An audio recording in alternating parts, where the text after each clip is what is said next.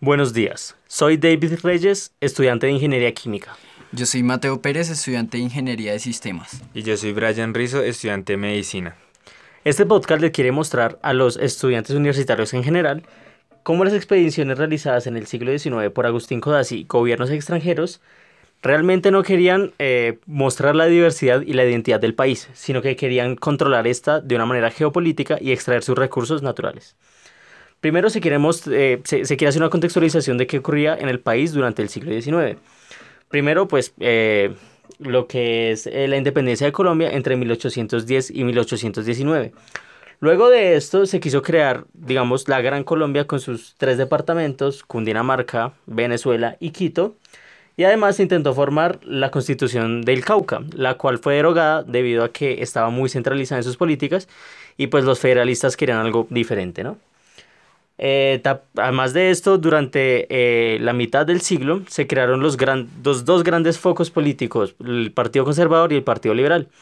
Estos dos partidos nunca se llevaron bien debido a sus diferencias pues, eh, de ideales y esto pues formó grandes guerras civiles a lo largo de todo el siglo. Ya que estos dos grandes partidos buscaban, digamos, apoyo ciudadano, se empezó buscando las diferentes comunidades nunca antes vistas, indígenas, negros, y aquí fue donde las expediciones jugaron un rol muy importante. Las, las, expediciones coreográficas fueron un proyecto del Gobierno Nacional de la naciente República de la Nueva Granada que tenían como fin impulsar la economía de la nación a partir de, de, de, inversión extranjera, la cual iba a explotar los territorios recientemente conocidos. El objetivo de estas expediciones era que el gobierno pudiera encontrar un país totalmente homogéneo que fuera mucho más fácil de controlar, por lo cual contrataron a Agustín Coasi para dirigir las expediciones a las provincias de Popayán, Chocó, Casanare, Pasto y Bucaramanga. Quiere decir que Agustín Coasi tenía un gran conocimiento militar y por su conocimiento cartográfico podía mapear los nuevos territorios eh, que se iban a conocer. Sin embargo, eh, durante esas eh, expediciones se encontraron un país multicultural y muy diverso, lo cual hacía que el control político fuera mucho más difícil para el gobierno nacional. Claros ejemplos de esto, pues se ven los indígenas del Popayán, las comunidades indígenas, donde querían tener los derechos de un ciudadano colombiano, pero al mismo tiempo querían conservar sus raíces. Esto, digamos, al Partido Liberal no le gustó para nada, ya que pensaba que sus resguardos indígenas los dejaban atrás en el tiempo. Entonces, eh, aquí se, empieza a ver cómo las comunidades empiezan a, digamos, a, no querer que se metan con ellos y a, y a no dejarse controlar políticamente hablando.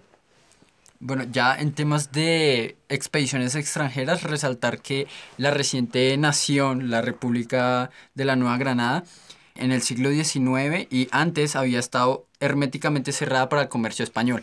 Entonces, esto creó un interés en los pueblos franceses, alemanes, ingleses, eh, nórdicos en general, por hacer expediciones y documentar las riquezas de este nuevo país. Eh, durante estas expediciones documentaban eh, todo lo que se encontraran a su paso, ya sea de cultura, de cómo vivían, la sociedad o la economía. Eh, resaltar que eh, uno de los, de los viajeros, Gosselman, observó que eh, de la manera de la cultura existían solo dos clases, la alta, las élites, y el pueblo bajo, quienes eran mestizos, todas las comunidades antes mulatos, etc. ya después eh, otro eh, viajero hizo una expedición a Popayán en donde evidenció ese estilo de vida en donde la clase baja, el pueblo bajo, era quienes hacían los trabajos de agricultura, explotación minera, etc. Y las clases altas, la élite, era muy improductiva. También destacar que el primero en evidenciar eh, el interés económico en esas expediciones fue Mulien quien, aparte de visitar todo el país, destacó las finanzas, el comercio y la agricultura del territorio. Además, enfatizó específicamente en el socorro en el Santander la producción industrial textil.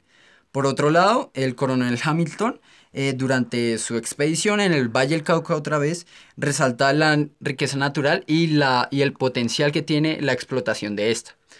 De igual manera, el norteamericano Holton que eh, el atraso de la industria y el, constante fracaso de la creación de la misma en el país es debido a que la educación que era suministrada al pueblo bajo era de muy mala calidad y eso hacía que eh, la mano de obra que esta, esta gente podía ofrecer fuera de muy mala calidad y no tuviese potencial para crear una industria.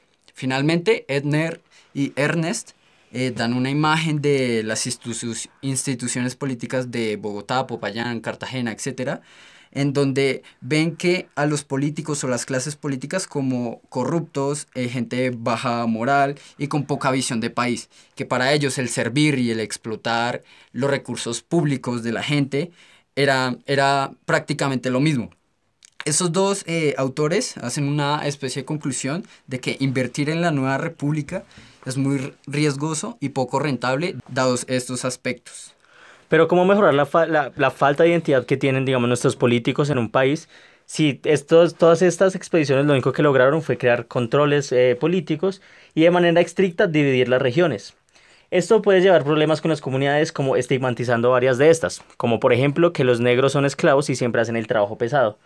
De esta manera se empieza a ver, digamos, como a esas comunidades bajas, inferiores, sin, ser sujetos de derechos, por lo menos hasta la eh, Constitución del 83. Eh, todo lo anteriormente comentado durante este podcast demuestra que durante el siglo XIX las expediciones fueron un mecanismo de control político y de explotación que se ocultaba bajo la generación de ese concepto de identidad y de nación. Pero esto llevó a una segregación social de las comunidades que no entraban dentro de ese país homogéneo que quería el país. También, como conclusión, eh, una evidencia de estas expediciones y el interés que había de los países extranjeros hacia Colombia es, digamos, ya en el siglo venidero, en el siglo XX, eh, la conformación de la empresa, la United Fruit Company, de la cual nosotros sabemos y es bien conocido la masacre de las bananeras y las condiciones laborales que le ofrecían esta empresa o estos industriales a sus trabajadores, dado que había una falta de Estado y dado que había una falta de derechos de este pueblo bajo de estos trabajadores hacia sus derechos laborales. Bueno, muchas gracias a nuestros oyentes. Esperemos que haya servido este podcast. Se despide Brian Rizo. Eh, hasta luego, se despide Mateo Pérez. Muchas gracias por escucharnos. Se despide David Reyes.